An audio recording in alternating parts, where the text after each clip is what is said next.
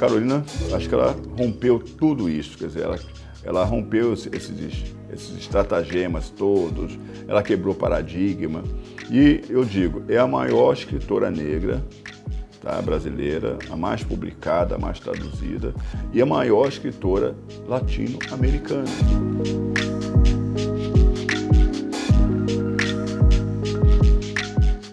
Conheça mais de perto quem foi Carolina de Jesus. O jornalista Tom Farias, autor do livro Carolina, uma biografia, compartilha com a gente um pouco mais sobre quem foi essa escritora, compositora e poetisa brasileira que por muito tempo não teve sua história contada.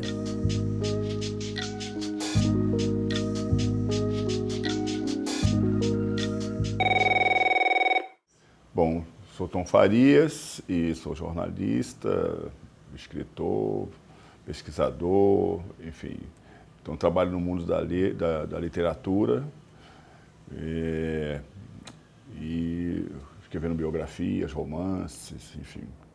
Era muito especializado em coisas de época, né? Fazia muito, como professor de literatura brasileira, eu me especializei em, em temas de século XIX e migrei um pouco para o século XX, pegando Carolina, Lima Barreto, esses autores, e agora com, com o livro da Carolina, né, que veio essa biografia. Né. O livro ele, ele é dividido em três partes, e na verdade eu pego a Carolina de Sacramento, do nascimento dela, Sacramento, vou até o século XVIII, pego um pouco da história dos, dos quilombos, para identificar um pouco a família da Carolina, de onde ela surgiu, pego o ápice da Carolina, que é a ida dela para São Paulo e a publicação do livro O Quarto Despejo, e o pós-Carolina, quer dizer, o pós-sucesso da Carolina, né? depois do Quarto Despejo até a morte da Carolina.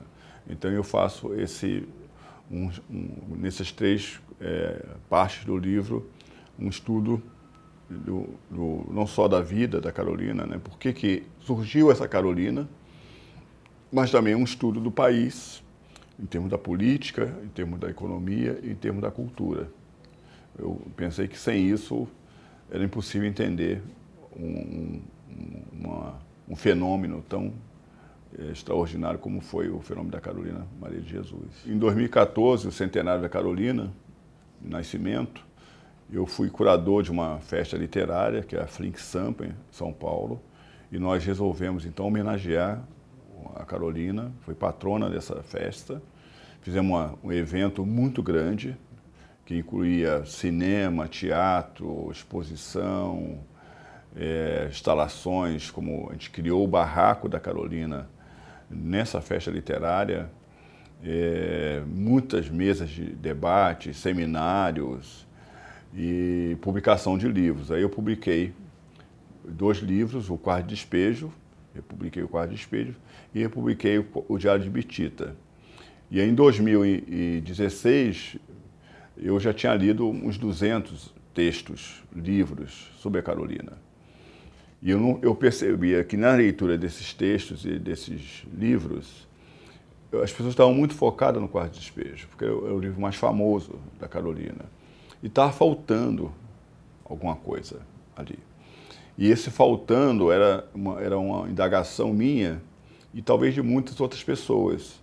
Por que, que uma mulher que nasce em 1914 de uma família extremamente pobre, ela chamava de soldo da escravidão, analfabeta, ela mesma semi-alfabetizada, ou seja, teve acesso a dois anos de estudos, né, estudo básico, nem completou o segundo ano, é, vem para São Paulo com todo sofrimento, pobreza.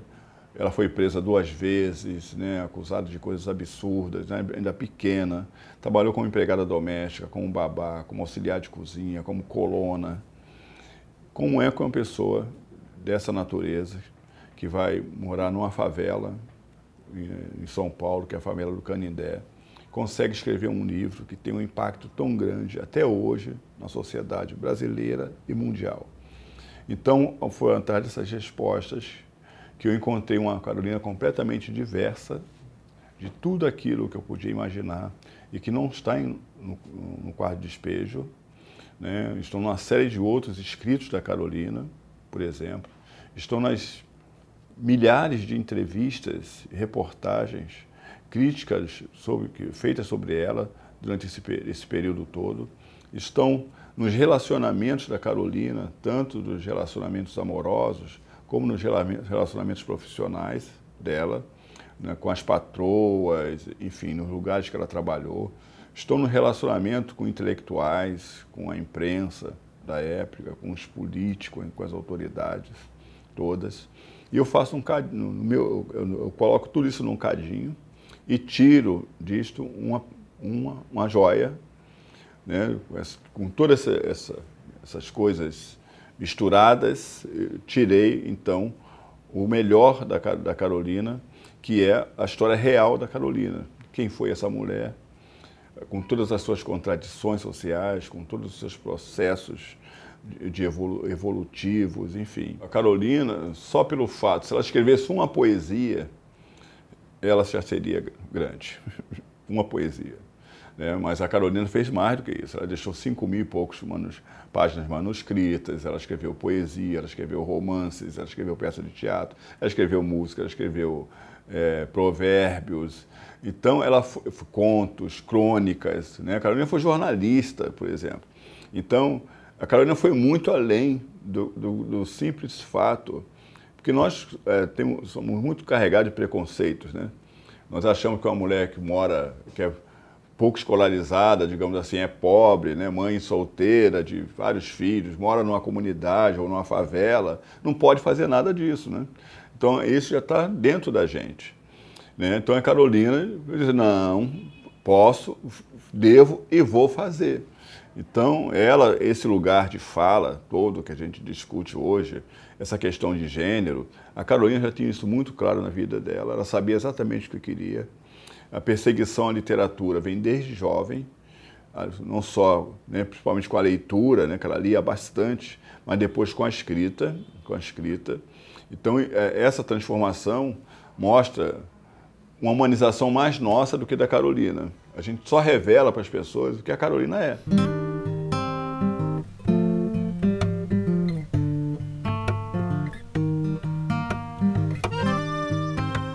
Quarto despejo ele, ele é feito, a princípio, a partir da, das entrevistas né, que o Aldalho foi fazendo. Conheceu a Carolina em 58, fez aquela matéria na, na, na Folha da Noite, depois em 59 na, no Cruzeiro tal. E aí teve o processo de vou fazer o livro, e ele pegou aqueles cadernos todos, leu, né, é, editou algumas coisas, porque tinha muitas coisas repetidas, por exemplo. Se você pegar os originais que estão na Biblioteca Nacional, você faz uns 15 livros daquilo. Então, tinha muita coisa assim, acordei 5 horas da manhã. Todos os dias a Carolina tinha a mesma rotina e ela registrava a mesma rotina. Né? Então, é, então é preciso dizer que, que essa ideia do livro ela foi trabalhada junto com a Carolina. A Carolina teve ciência do que ia ser publicado, como foi publicado, do, do passo a passo disto. E a própria Carolina, é, por diversas vezes, brigou com o Audálio porque queria que o Audálio fosse sócio dela nos outros livros dela. Né? E o Audálio nunca quis esse, esse processo. Então também é um, é, o livro tem um aspecto não só de você humanizar uma personagem, dizer assim, olha, é humano, tem direito a errar, tem direito a acertos, mas também de corrigir muitas falhas como é a questão do, do, do próprio Audálio. Quer dizer, né, sem Audálio, a Carolina falou isso antes de morrer, em 70, dezembro de 76. Ela morreu em 77, fevereiro. Falou, sem o Audálio eu não, seria, não teria conseguido nada. Ela disse lá. Embora tivesse brigado com o Audálio desde 65. Mas lá ela disse, sem ele eu não teria conseguido nada na vida. Não estou aqui fazendo um panegírico do, do Audálio, tanto. Mas às vezes eu vejo, ouço muita injustiça e por base, por, por pouca, pela pouca base que as pessoas têm, porque só leio o quarto de despejo, ou leio, ou leio o Diário de Bitita, enfim. Né? Por exemplo, o caso de Alvenaria está sendo publicado desde 61. É muito tempo para um livro, uma mulher igual a Carolina, não ser publicado. Né? É, o, o Pedaço da Fome, que é o romance que ela publicou, desde 63 que não é publicado. Né? Os provérbios desde 64. Então só se publica o, o quarto despejo, quarto despejo, quarto despejo. E, e a primeira edição é quarto despejo, diário de uma favelada. Agora nem mais o diário de uma favelada vem, né? Vem só o título geral de quarto de despejo. E eu quero contar a história da Carolina, quero contar a história do Brasil, né? Eu quero contar por que que, né, o, porque o comportamento da gente está muito ligado ao, ao, período que a gente vive, né? Eu costumo brincar o seguinte, eu poderia estar aqui de chapéu coco, pincenê e bengala, você vai fazer, esse cara saiu do século XIX, mas no século XIX isso era comum andar assim. Se eu andar assim no século XXI, é uma, uma anomalia. Então a Carolina do século XX, ela está envolvida no tempo dela do século XX. É preciso contar a quebra da Bolsa de Nova York, né? o que isso aconteceu com, com as fazendas, por exemplo, de, de, cafés do interior de São Paulo, de Minas Gerais, o êxito tão grande né, nos anos 40, 50 para a cidade de São Paulo, o número de despejos que aconteciam em São Paulo eram coisas escandalosas, sabe, 2 mil, 4 mil despejos. Então, essa população toda, como da Carolina, que acabou sofrendo, né, a falta de, de estrutura de emprego, a falta de ter uma profissão definida, foi morou na rua, foi catar papel como meio de subsistência. Então essa população toda que foi jogada para a favela é que sofreu todo esse processo desse, desse Brasil e do mundo, né? da transformação do mundo. Então era preciso contar essa história para poder entender o porquê Carolina, no momento, não tinha dinheiro nenhum, no outro momento tinha tanto dinheiro, gastou muito dinheiro, né? dinheiro é para gastar mesmo, ela gastou muito dinheiro, mas ela foi uma mulher de visão, ela, ela, ela, aplicou o dinheiro dela em compra de casa, em compra de terreno, na educação dos filhos. Né? Então essa parte ninguém diz. Né? E não morreu na, na, na miséria. Ela morreu pobre, mas não na miséria, como era o caso da favela do, do Canindé, né? É que era, aquilo realmente era, era miséria, era violência, sabe? Era desrespeito ao ser humano. Isso ela não, não passou mais, entendeu?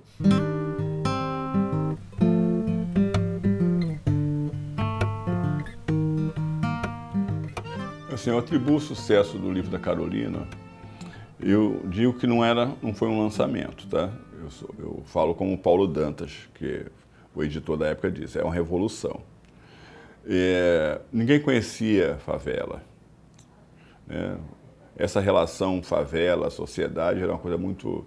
Na época, São Paulo devia ter mais ou menos 40 favelas, 50 mil pessoas nessas favelas. Hoje tem 3 milhões mais de pessoas. Mas o que eu digo é assim, é, a Carolina foi um, um processo midiático que aconteceu a partir de 58, ali com as matérias do, do Aldário Dantas, e essa curiosidade foi crescendo muito. Juntou essa curiosidade em saber qual, como é que era aquele mundo de dentro. Né? Aí você tem esses dois ingredientes com um outro ingrediente que era a forma de contar a Carolina. Ela tinha uma forma rica de contar. Porque a Carolina, na verdade, ela, ela não não estreou com o quarto de despejo. Quer dizer, ela já tinha 20 anos de atividade literária, publicando coisas no jornal, dando entrevista, sabe? Ela tinha um processo grande. Em 42, a Carolina tinha um livro pronto de poesia. Só não, não publicou, mas já tinha um livro pronto. 56 mais ou menos, por aí, ela até manda para os Estados Unidos, 58, ela manda para os Estados Unidos, não consegue publicar. Mas ela já tem um processo de livro pronto, ela já tinha romances escritos, por exemplo, já tinha várias peças de teatro, contos escritos. Então, a Carolina de 60 é uma Carolina amadurecida para a literatura. Então, aquela literatura, embora seja um diário, um relato da vida circunstancial dela, tem ali muito de fabulação, muito da poesia. Ou seja, é uma história da miséria muito bem contada. É como o Alberto Moravia disse, né? Aqui tem é, ecos do drama de Shakespeare em, em, em Quarto Despejo. Então, acho que esses ingredientes, a figura da Carolina em si, ajudou muito a sucesso do livro. E ele caiu nas, nas graças de, de, todo mundo. Quer dizer, aqui no Brasil, em quatro dias, 10 mil exemplares vendidos, no, no lançamento, quatro dias. nós chegamos a 100 mil exemplares, mais ou menos, em janeiro ou fevereiro de 2000 e, e, de 1961, por aí, que nós chegamos a isso. Mas em 70, 1970, já tinham mais de 200 mil exemplares vendidos, segundo relatos do próprio Paulo Dantas, que deu a matéria na época, disse sobre isso. Mas fora do, do país foi uma, uma, febre. Na Argentina, por exemplo, em três dias, 10 mil exemplares, em, em três meses, 40 mil exemplares. Então foi um, foi, virou best-seller em diversos países, Alemanha, Itália, França, Estados Unidos, na própria Argentina, como eu falei, no Japão, três edições no Japão. Então, a, Carolina virou esse fenômeno porque a literatura dela impacta e impacta ainda hoje. A Carolina é a Machado de Assis do século XX. Para resumir, seria isso. O, o, Machado vem de um processo de um aprendizado próprio, né? e aí vai galgando esse aprendizado de uma maneira extraordinária, né? se cristaliza né? Dentro desse aprendizado dele. E a Carolina, idem. Ela tomou e para si o seguinte, o gosto da leitura e o gosto da escrita. E depois, como um projeto de vida. Eu vou mudar minha vida e a vida dos meus filhos através da literatura. E ela perseguiu isso até o último momento, até o maior limite. Ela se acabou, se destruiu, acreditando, acreditando nisso. Então, é, é, é um autodidata? É, autodidata, porque ela fez uma formação dela própria, como Machado fez a formação dele. Né? Machado teve um ou outro ali professor, mas são coisas factuais na vida do Machado. A Carolina também chegou a ter um, um padre que ensinava alguma coisa para ela de, de português, enfim, já em Cipó, já em Cipó. Mas está dentro dessa questão. O propósito de vida. E eu falo aqui o seguinte, quer dizer, a questão da resiliência e a questão da superação. A Carolina é o maior exemplo da questão da superação. Né? Por ser como a gente já disse, uma mulher pobre, mãe solteira de três filhos, dizer, sem uma formação superior, sem um curso, sem uma, uma profissão definida, profissão definida. Então ela dá muitos exemplos para nós dessa superação, né? Essa, essa, discussão da questão do gênero, essa questão da questão da, da, da de onde você pode ir usando suas, suas próprias forças e acreditando primeiramente em você. Então a Carolina, antes de tudo, acreditou nela, no potencial que ela tinha, independente do que é, pudessem dizer, né? Ah, você não pode porque você é favelada, você não pode porque você é negra, você não pode porque você é mulher. Né? Ela teve esse, esse problema no Chile, né? Lá com os intelectuais do Chile, dizendo, você pode gostar do Chile, mas nunca venha morar aqui porque nós não gostamos de preto, nem de mulher que tenha filhos sem, sem marido. Então, mas a Carolina, acho que ela rompeu tudo isso, quer dizer, ela, ela rompeu esses, esses estratagemas todos, ela quebrou paradigma. E eu digo, é a maior escritora negra tá, brasileira, a mais publicada, a mais traduzida, e a maior escritora latino-americana. Ainda vai nascer uma está para nascer uma pessoa com esse formato, com esse desenho da Carolina para que fique no lugar dela, entendeu? Talvez a, a, a Conceição possa assumir esse, esse, esse, papel, né? Conceição é uma espécie de Carolina da, dos dias de hoje, mas a Carolina tem uma importância fun, fundamental na literatura brasileira. Nós precisamos reconhecer isso. A academia precisa reconhecer isso, né? E dar à Carolina o direito dela, sabe, continuar divulgando pela literatura dela e dá o direito a todos nós, brasileiros ou não, de termos acesso à literatura da Carolina. Então temos muito pouco acesso à literatura ainda, temos muito pouco acesso à, à vida da Carolina, como ela, como ela viveu, esses relatos, e a gente, a gente precisa é, aceitar isso para a gente poder também mudar como brasileiro, né? Porque reconhecer Carolina é mudar completamente os nossos pontos de vista. E a humanização, quando eu digo, eu falei no início, é isto. Quer dizer, a gente se humaniza porque hoje eu vejo uma pessoa humilde na rua, sabe? Eu, posso saber. Será que não tem uma Carolina por trás dessas pessoas? Então, a Carolina também ajuda nesse processo de nos reconhecermos como, como brasileiros né? e dar valor mais às coisas do Brasil do que às coisas que vêm de fora.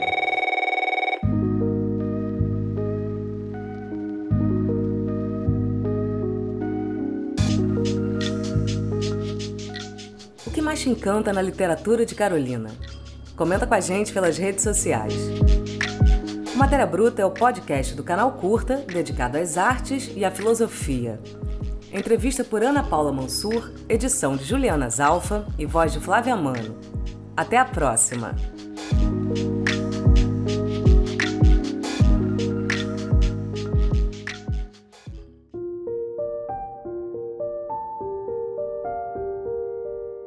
Conheça outros grandes nomes da literatura no Curta On, seu clube de documentários no Now. Mergulhe na vida e obra de personalidades como Cleonice Berardinelli, José Saramago, Jorge Amado e Ana Cristina César e muito mais.